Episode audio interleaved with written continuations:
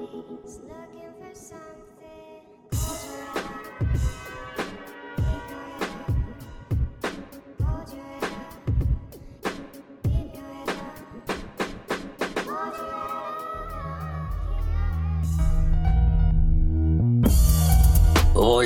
Hijos de pute. Bienvenidos a Vapor Die. Una semanita más aquí viendo cómo nos enfrentamos a los monstruos. Así que vamos con... El resumen. Pues sí, el vapeo se ha convertido en un monstruo muy terrible, muy preocupante, muy doloroso. Pero vamos con... El podcast.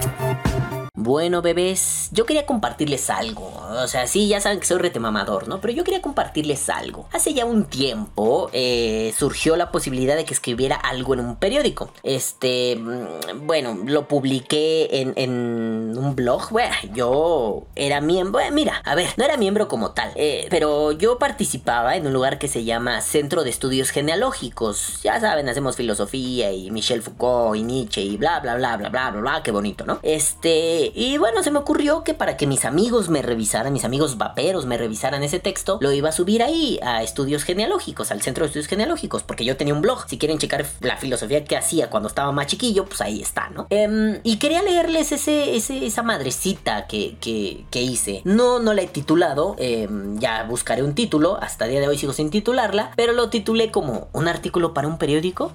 tal vez. Entonces, les quiero leer esto a ver qué opinan y creo que es la primera vez en Vapor Die que les voy a pedir esto. Por favor, opinen en los comentarios. Quiero saber qué opinan para ver si me dedico a esto de ser filósofo, escritor, articulista o de plano me muero de hambre y mejor me meto de teibolera, ¿va? Bueno, entonces, empecemos a leerme. Si suena así como bien mamador, ¿no? Me voy a leer para que ustedes... No, no, no, no, no, no va con esa intención. A ver, nenes, vamos para allá. Querido lector, ¿recuerda usted cuando de niños nuestros padres nos asustaban con toda clase de seres misteriosos? Que si el coco, que si el viejo del costal, que si la bruja escaldufa, que si el hombre lobo, el nahual o los chaneques. Años después, después, vimos cómo eso se volvió una constante política. Y para muestra, un botón, el estimado y bien ponderado chupacabras. Una criatura mítica capaz de devorar completamente al ganado hasta dejarlo seco, como si de un saco de piel y hueso se tratase. Un recurso político para generar terror y desviar la mirada de temas relevantes. ¿Usted recuerda en carne viva esas historias? A usted, a la distancia, ¿le causan una tremenda sonrisa? Claro, a mí también. Recuerdo cuando me portaba mal y mi madre me amenazaba con esos monstruos. Y por supuesto, yo recomponí el camino después de pensar en uno de esos terribles emblemas de la maldad devorando mi alma y mi cuerpo. ¿Y qué me diría usted si le digo que, políticamente, no siguen haciendo lo mismo? Parece inverosímil, pero permítame insistir. ¿No me cree? Piense un par de minutos en el vapeo.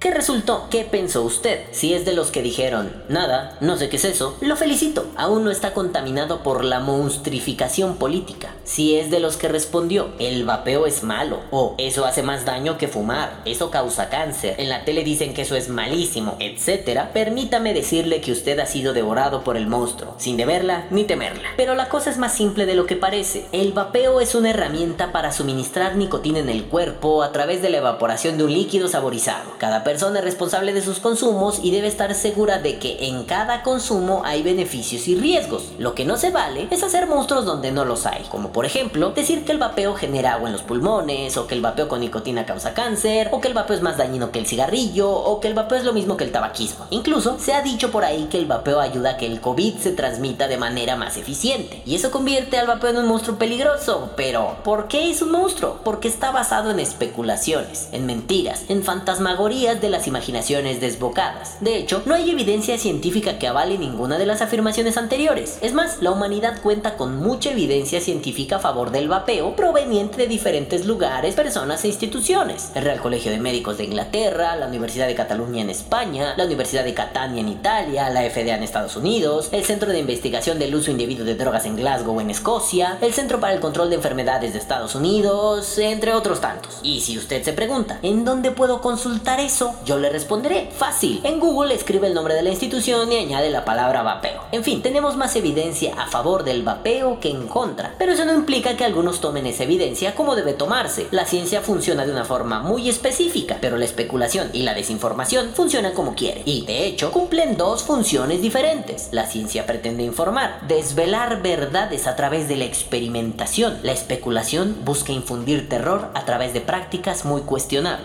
Pero la jugada no está en la ciencia, querido lector. La jugada está en donde algún iluminado decidió que lo mejor era satanizar al vapeo y difundir información falsa con tal de no dañar sus intereses. ¿Económicos quizá? ¿Favores que deben ser pagados quizá? ¿Quién podrá saberlo? Y usted, queridísimo lector, ha sido víctima de esa jugarreta política, indolente y vil. Pero no se sienta mal, no es su culpa, sino que es culpa de algunos que creen que su mente es infantil, manipulable y débil. Algunos creen que las personas son títeres que pueden utilizarse a voluntad. Estaremos de acuerdo que desinformar es más fácil que informar. Incluso podríamos decir que desinformar puede ser un acto repetitivo. Juan le dice X a Pepe. X, el tachecito, la grafía. Pepe le cuenta X a Manuel. X, E, Q, U, I, S. Manuel le cuenta X a Rodrigo, X, E, K, I, S, y Rodrigo le cuenta a Luis que el vapeo es malísimo. Tremendo ejemplo, pero las risas no faltaron, ¿eh? La repetición aquí es la clave. Dicen por ahí que si dices una mentira mil veces, poco a poco se va a hacer verdad. Y así es como las instituciones mexicanas, como la COFEPRIS o la CONADIC, se han granjeado un renombre contra el vapeo, repitiendo un discurso desactualizado, prohibitivo y arcaico que incluso raya lo fascista. Considero que las prohibiciones basadas en monstruos, como las planteadas por las instituciones antes mencionadas, son el recurso fácil para deshacerse de un potencial enemigo. Pero como bien dije al principio, es mejor engañar al pueblo para que las prohibiciones entren ligeras, como traje hecho a la medida. La información está disponible en internet, pero la decisión, a final de cuentas, es suya, queridísimo lector. Muchas gracias. Esto lo publica el tío Balam ahí en el blog del Centro de Estudios Genealógicos y la raza me hizo algunas notas, me hizo algunas críticas. Em, algo con lo que he estado trabajando por muchos años y lo pueden checar en el mismo blog de Estudios Genealógicos, creo que desde el 2012 o 2013, es la creación de monstruos. Hacemos monstruos para debilitar parte de la inacabada, inconclusa tesis de licenciatura que anda por ahí acerca de las pandillas, que se llamaba, ¿cómo se llamaba esa madre? Carnalismo y firmeza, reflexiones genealógicas de la pandilla, ya se me andaba olvidando. Eh, trata acerca de una parte de cómo hacer un monstruo, un manual del monstruo. Eh, alguien que es diferente es el mejor candidato para ser un monstruo. Ya lo hemos visto, ¿no? Este... Eh, excluyendo la victimización posterior. Si eres diferente te voy a hacer un monstruo. Si eres gay, si eres chiquito, si eres negro, si eres gordo, si eres feo, si estás cojo, si estás prieto, si estás loco, si cualquier cosa es buen pretexto para ser un monstruo. Uy, lo que me ha dicho. Incluso aunque tú seas un monstruo o te hayan categorizado como tal. Y el vapeo es el lugar idóneo para eso. Porque seguro les ha tocado. Ay, estos se han de estar drogando. Bueno, a fin de cuentas, si yo me quisiera drogar es mi decisión, pero monstruo. Ay, qué horrible huele eso. Han de traer algo malo. Monstruo. Ay, es que eso, así, en los pulmones te va a matar. Monstruo. Ay, es que si tú tuvieras fuerza de voluntad, podrías haber dejado el tabaco así, con puras ganitas. Monstruo y además pinche puto débil. Pero además el estigma, ¿no? Incluso los vaperos lo tenemos el estigma de que eres gordo, barbón y, gorrudo y alto, puta, estigma de vapero. Uy, que el vapero es un simulador marica del fumador. Uy, monstruo otra vez, ¿no? Hay monstruos por todos lados. ¿Para qué se hacen los monstruos? Bueno, también lo explico ahí en estudios genealógicos y permítanme que me autocite, es una porquería. Nunca me ha gustado citarme a mí mismo. Si está chaca, la neta. Vamos, no soy yo el ridículo de Enrique Dussel que se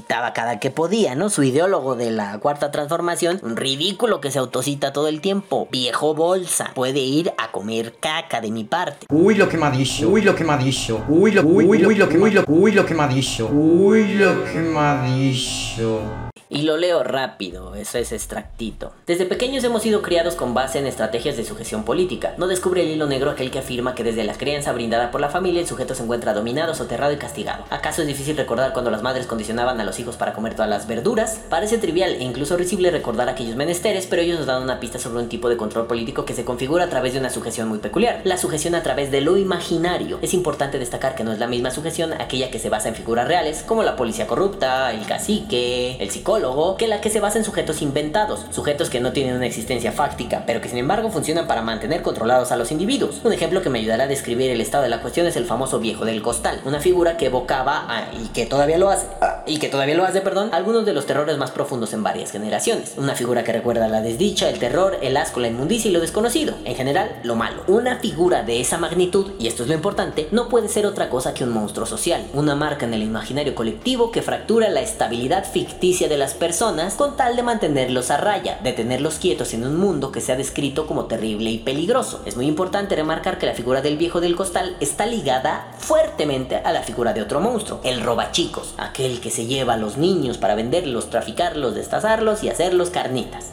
Ahí me salto a otro extracto que me gusta mucho. Es tremendamente peculiar que estas figuras, el viejo del costal y el robachicos, sean monstruosas. Es peculiar que sean monstruosas a causa de las deformaciones que las palabras generaron. Sin embargo, el viejo del costal y el robachicos se basan en otra figura más poderosa que ha simbrado la estructura social, la figura del malvado. Coloquialmente, la figura del malvado se ha entendido como aquella figura que se instancia en diferentes sujetos que disfrutan destrozando la existencia de los ciudadanos que viven en paz y armonía. Incluso se ha reestructurado de tal forma que el malvado hace el mal porque sí, porque lo disfruta, porque su ser en el mundo es malvado. Como esas cosas que nos contaban de los cómics, ¿no? Lex Luthor va a destrozar la Tierra. ¿Para qué él vive en ella? ¿No sería mejor que se apoderara de ella y fuera el rey del mundo? No, la va a destrozar. Ah, viejo calvo y ridículo. Y bueno, no, después voy a decir que hacen esto porque no hay otra forma de vivir la vida y de relacionarse con otros. Cuando el malvado o su construcción fantasmagórica entra en escena, la existencia se encuentra perturbada, diluida. Las situaciones vitales se encuentran vulneradas de tal que la única respuesta posible es la paralización. Si se está parado frente a tal escenario, ¿cómo no aterrorizarse ante semejantes aberraciones sociales?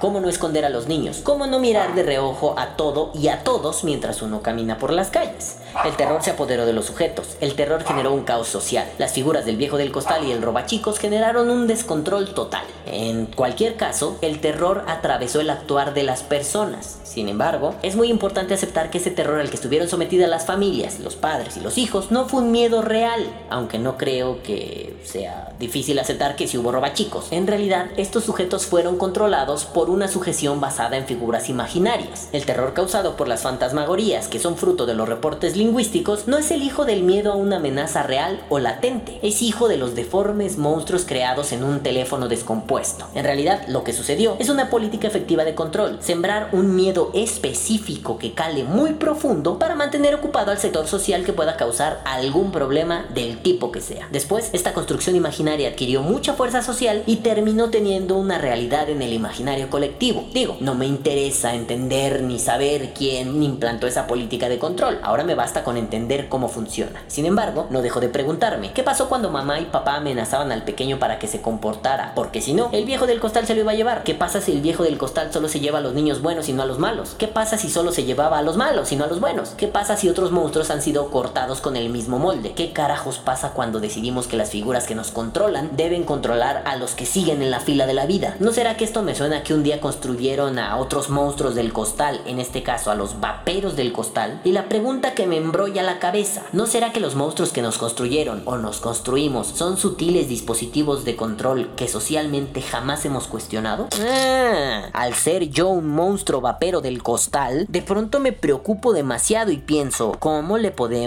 hacer para revertir esos dispositivos de control? ¿Será necesario abrazar perritos, ayudar a abuelitas a cruzar la calle como Sabiki decía en una entrevista hace un tiempo, ¿no? Yo, yo soy feliz, ayudo a cruzar abuelitas en la calle, su pinche madre deja de pintarte como el bueno cara de mis huevos. En fin, ¿tendremos que hacer buenas acciones o simplemente tendremos que decir bu al que me venga a decir eres un monstruo, asustarlo, hazle bu puto chinga tu madre? O simple y sencillamente tendremos que dejar pasar eso entendiendo la estigmatización que hay detrás de la monstrificación del vapeo. O sea, no nos hagamos patos, ¿no? No, no hagamos que nada pasó. Simple y sencillamente entendamos y activemos un contradispositivo. Cuando vengas a decirme que soy un monstruo porque se me va a hacer agua en los pulmones, yo te diré, ajá, sí, sí, ah, ok. Y luego, como en algún video que no voy a buscar ahorita, hacía Pepe López, ¿no? Donde se burlaba de eso, que alguien le decía, a ver, me vale madre, lo voy a buscar, aguante.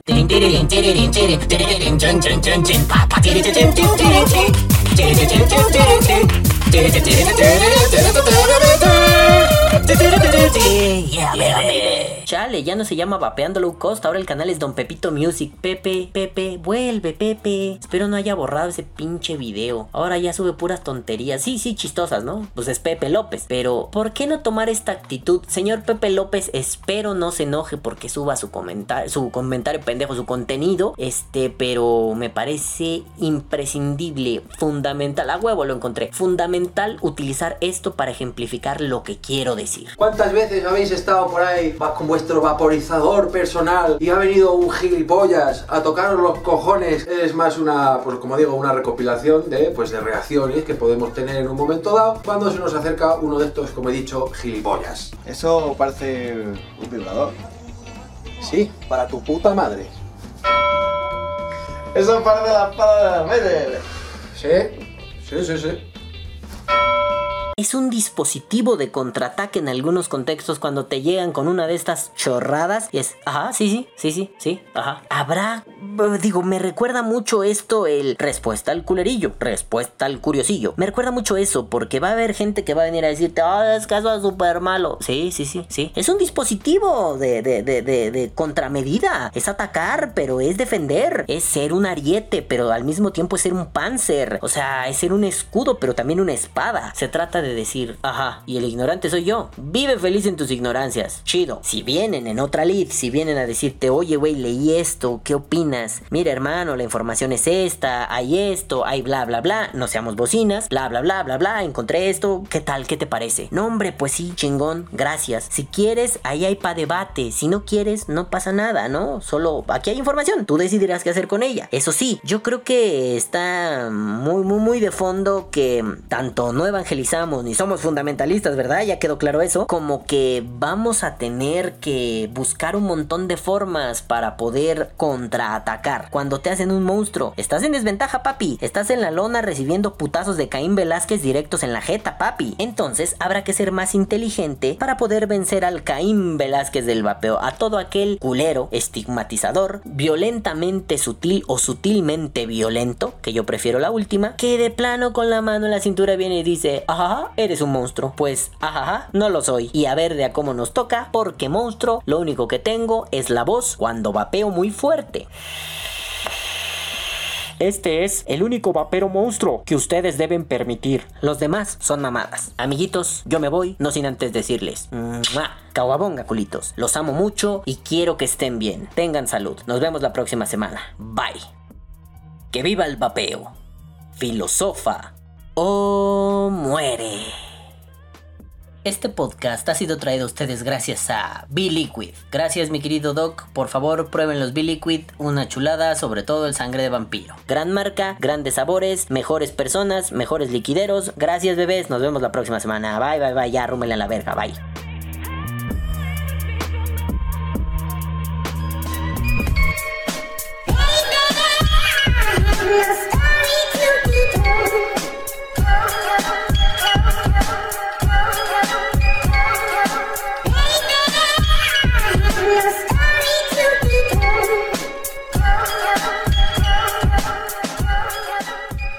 Madafacas, madafacas, volvió el uy lo quemadizo. Uy uy uy lo quemadizo. Estamos muy alegres. Uy, lo que me dicho. Uy, lo que me dicho. Uy, lo, uy, uy, lo que, uy, lo, uy, lo que me ha dicho. Uy, lo que me ha dicho.